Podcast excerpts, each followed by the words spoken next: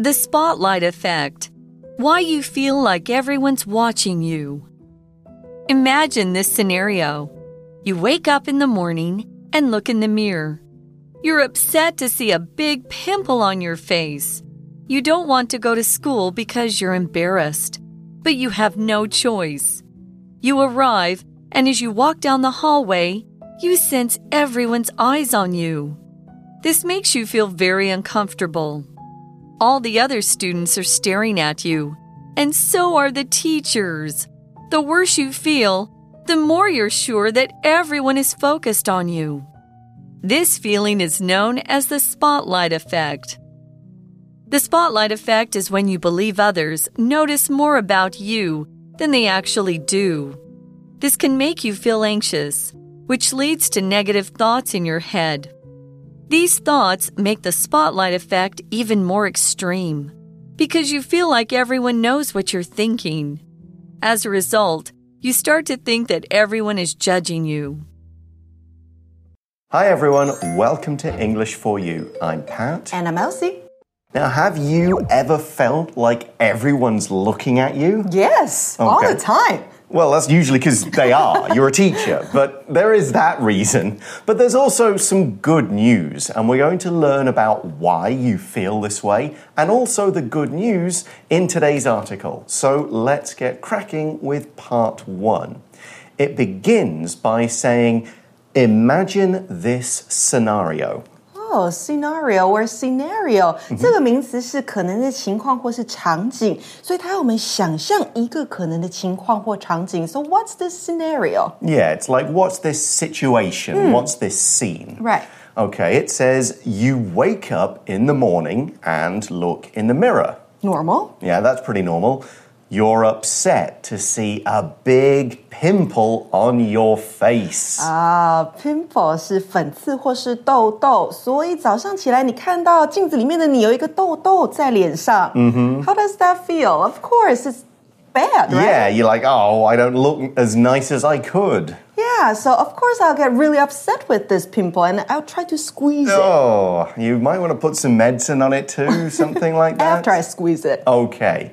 Well, here's the article saying you don't want to go to school because you're embarrassed. But you have no choice. Yes, you might feel embarrassed if you have a big, kind of big white or red mark on your nose, on your forehead. Being embarrassed is this feeling of awkwardness and shame because you are, have, or did something that will cause society to judge you and laugh at you. Now, embarrassed isn't about like you've really done something awful, like you've committed a crime or really hurt someone. It's usually something a little bit silly, a little bit not so important. Afterwards, you'll look back and you'll laugh about it and go, oh, I was so embarrassed about that, but in the end, who cares? Here's an example Ken felt embarrassed after he tried to show off his basketball skills but fell on his bottom. Oh no！所以呢，他感到不好意思。那感到不好意思的这个形容词呢，就是 embarrassed。那如果是某件事令你觉得不好意思，那我们就要用 embarrassing 来形容。我们会说 something is embarrassing，令你觉得不好意思。 So you have to go to school, and the article continues. You arrive, and as you walk down the hallway, you sense everyone's eyes on you. So, a hallway is just another name for a long corridor. It usually has quite a high ceiling and it usually has many doors on it. We talk about hallways being in larger buildings, mm-hmm. schools, hospitals, big office buildings, not just that kind of short passage, maybe from your front door to your living room or something little like that. Here's an example sentence using this word. I met my friend in the school hallway after class and we went for lunch together. Hallway 这个名词呢，就是走廊或是走道啦。所以呢，走廊走道这个字，我们可以用 hall h a l l 加上 w a y。 Now, we said as you walk down there, you sense everyone's eyes on you. Let's take a moment to look at the way we are using this verb sense.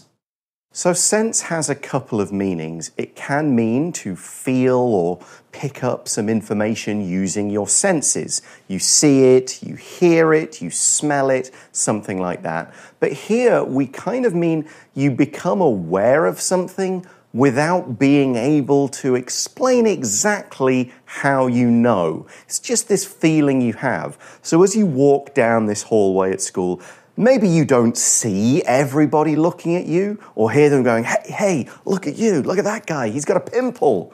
What you're really doing is feeling it. You're not using actual evidence, you're just sensing, I can just feel everyone is looking at me. Here's another example Joe sensed that his teacher wasn't happy with his work sense 在这边当做动词来解释哦，那是意识到或是感觉到。那这个字呢也可以当名词使用，那就是感觉或是感官。像是呢，人类有五种感官，就是有 five senses。 Yeah, which uh, we've got sight, Sight. smell, Hearing. Oh, hearing. Yep, smell, Smell. taste, and touch. So the article carries on and says, all the other students are staring at you, and so are the teachers. So you don't just feel embarrassed because your friends and that cute girl or guy over there is looking at you. Even the teachers are like, whoa, check that pimple. So they are staring. To stare means to look at something for a long time or with a lot of focus and attention. Or for a long time with a lot of focus and attention. So it could be either or or both. Here's an example Amy stared at the love letter, trying to work out who might have sent it. Stare at somebody or something，那就是盯着某人或是某物，这样子很仔细、很注意的看。 Yeah, of course, it is rude to stare at a person, but you might stare out of the window, stare at a picture in an art museum, stare at your phone for ages, that kind of thing. Now, that sentence also included today's language in focus. So, let's take a moment to look at that sentence pattern in more detail. 今天的 language in focus 要讲到的是复合句的用法。那如果呢，我们要说的是肯定的复合句，我们就会用 to 这个字，好，就是 t o o，它可以置于复合句的句尾，不过前面呢要加上一颗逗号。那如果呢，你要把它置于复合句句首的话，你要把这个字变成 so 哦。好，so 这个字呢，它置于复合句句首，复合句句中主词跟动词或是助动词就必须要倒装使用。那如果是否定复合句的话，我们会用的是 either 或是 either，好，两种念法都可以。它也是一样要置于复合句的句尾，前面也要加上一颗逗号。那如果你要摆到句首来，你要变成 neither 这个字，好，那 neither 至于复合句句首，复合句句中的主词跟动词或是助动词就要倒装喽，好，跟前面是一样的。那 neither 本身呢、它已经有否定的意思了，所以不要再加上 not。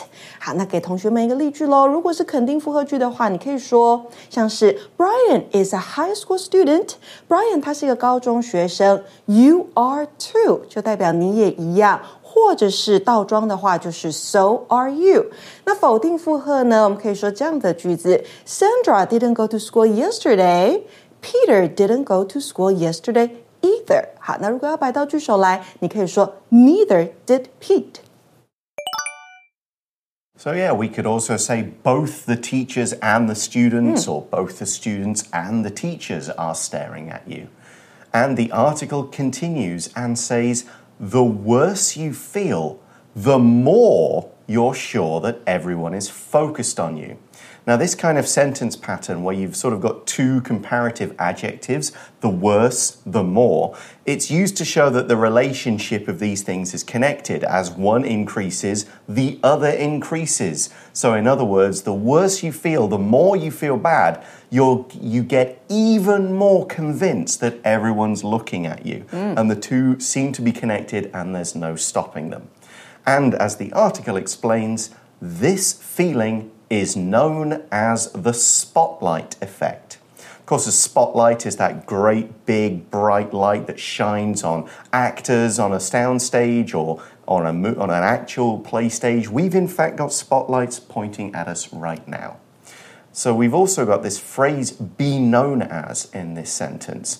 The phrase be known as is used to give something its common name or the term that many people use for it. There might be other names, scientific names, something like that, but this is the one that is pretty common and most people will have heard of. The article goes on to say the spotlight effect is when you believe others notice more about you than they actually do. Do you experience that all the time or No. Not really. Not really, because again, how, how many years have I been an actor? Like 25 years? You're used to it. I just assume everyone's looking at me and I want it that way. Right. But before I took to the stage as a younger person who was maybe more embarrassed, yeah, maybe I can just about remember how that felt. And it doesn't feel great, the article says. This can make you feel anxious, which leads to negative thoughts in your head.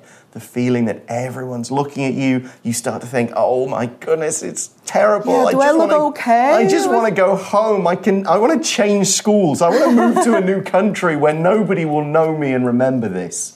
You will definitely get anxious. Let's take a moment to look at what this adjective means. If you are anxious, you're worried about something that either is happening or that might happen in the future, but before you know how bad or not it is. Think about before an exam or after you've taken the exam, but before you get your grade before a job interview, that kind of thing. You don't really know what's going on. You can't control what's going to happen anymore, so you're just really worried about what the outcome is. Will it be good? Will it be bad? Will it be terrible? That kind of thing. You might say, Lucy is anxious about the English exam, so she's studying hard anxious 这个形容词呢，就在形容你的心情是很焦虑的、不安的。那我们可以说 be anxious about something。好，在 about 后面加上一个名词，那就是你对那件事情感到焦虑。那如果你的这件事情想要用一个子句来带出的话，那你可以用 be anxious that 加上子句，好，你就可以带出焦虑不安的事情究竟是什么。 Mm, like, I am anxious that my crush will reject me when I ask her to the dance. And as we said, those anxious feelings give you negative thoughts, and it gets worse. It keeps going. The article says these thoughts make the spotlight effect even more extreme because you feel like everyone knows what you're thinking. So, not only do you think people are looking at you, looking at the pimple on your face and laughing or thinking, oh, that's so embarrassing, you get this idea that they can see into your head, read your thoughts. It's like you're shouting out loud, I'm useless, I wish I could disappear. And everyone knows that's how you feel. Of course, they can't, but that's how extreme this situation is. The word extreme describes situations and behavior which are much more severe, stronger, more unusual than you would expect. And we especially use this adjective in this way when it's a bad thing, when you kind of disapprove of it, something like that. It's, it's not in a good way. We could use it in a good way. This is extreme fun, something like hmm. that. But here, for example, we could say the little boy's fear grew more extreme as the large dog got closer. In other words, his fear got stronger as the dog got closer, and it was a bad experience, so we're using it in this way Extreme 这边是形容词啊，那代表的是极端的，可以用来形容人或是想法。哈，人的比如说作为很极端，或是想法很极端，都可以用它来形容。那也可以用来形容天气哦，比如说 extreme weather，那就是极端的气候，特别炎热或是特别的寒冷。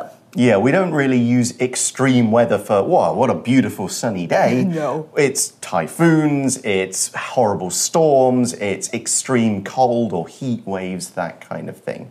So you get these negative thoughts. You think people can see these thoughts. It all piles up. And the article says, as a result, you start to think that everyone is judging you. And this phrase, as a result, of course, is used to show the result or the consequence of something. It's similar to the use of as a result of but you do that to show the cause with the effect in the next clause of the sentence. By itself, as a result, you just follow that with the effect. So, as a result of the negative thoughts, you think everyone is judging you, or just as a result, you think everyone is judging you. That is the effect. Okay, so that is the end of day one. Tomorrow we'll learn more about how and why the spotlight effect works and why it's nothing to worry about. But for now, let's go to our For You chat question.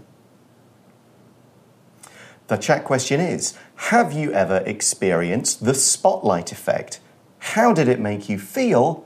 And what did you do to deal with it?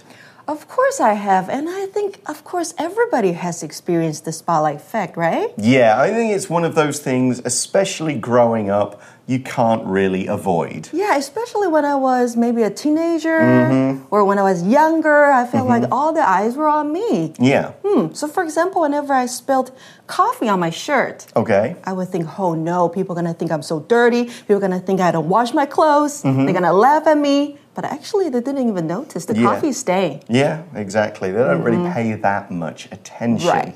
So, how did you deal with it? You just kind of got through it?